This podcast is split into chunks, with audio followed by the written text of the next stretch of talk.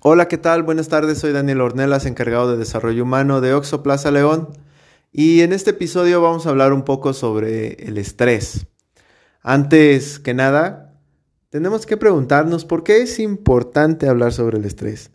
Bueno, en México el 75% de las personas que trabajamos padecemos de fatiga por estrés laboral, según la Organización Mundial de la Salud.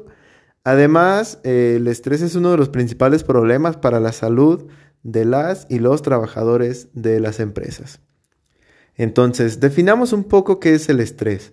Lo podemos entender como un estado que aparece ante la valoración de un evento, situación o estímulo que demanda una respuesta con altos niveles de exigencia.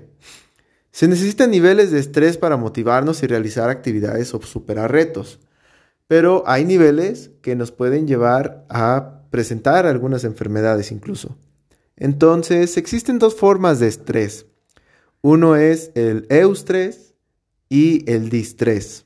El eustrés nos permite desarrollar nuestras habilidades, digamos que es una forma positiva de estrés. El distrés nos paraliza y nos lleva al colapso.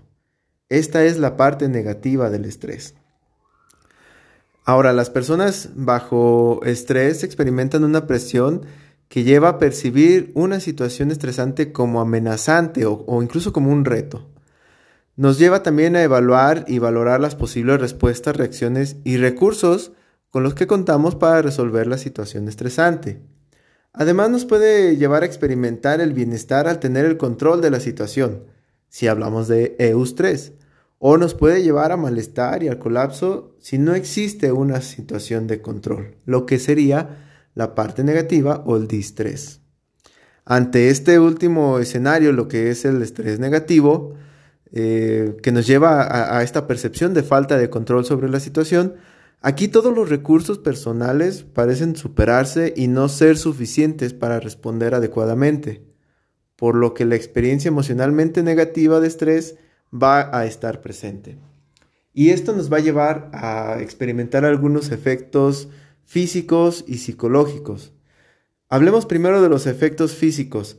Nos puede llevar a, experimentar dolor de cabeza, tensión eh, muscular, nos puede llevar a generar gastritis, problemas de colitis e incluso enfermedades cardiovasculares como lo puede ser la hipertensión arterial.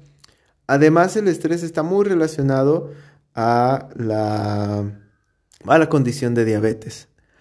Ahora, si hablamos de los efectos psicológicos, podemos mencionar que cuando se experimentan elevados niveles de estrés, puede existir una preocupación excesiva, una dificultad incluso para tomar decisiones, dificultad también para concentrarnos o para mantener la atención en una actividad determinada.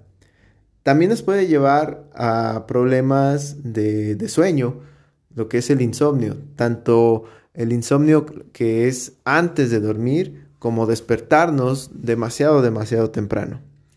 También se pueden generar ideas de culpa o de minusvalía, ya que las estrategias que llevamos a cabo no logran tener el éxito que esperamos. También se pueden presentar trastornos en la conducta alimentaria, lo que es la anorexia bulimia, o lo podemos definir como el evitar la comida o llegar a atracones. También otro de los efectos psicológicos puede ser el consumo o el abuso en el consumo de sustancias adictivas, lo que es el alcohol y el tabaco principalmente, pero también puede llegar a presentarse el consumo de, otras, otras drogas. El estrés también puede llegar a, deteriorar nuestras relaciones afectivas.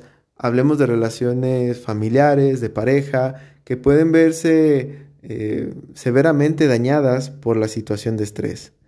Así que es importante entender cómo es que el estrés nos está afectando identificarlo principalmente y reconocer cuáles han sido los efectos dañinos que ha tenido en nosotros mismos.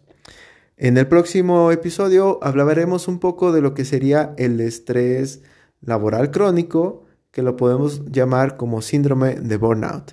Así que estén atentas y atentos y estaremos escuchándonos en el siguiente episodio. Hasta luego.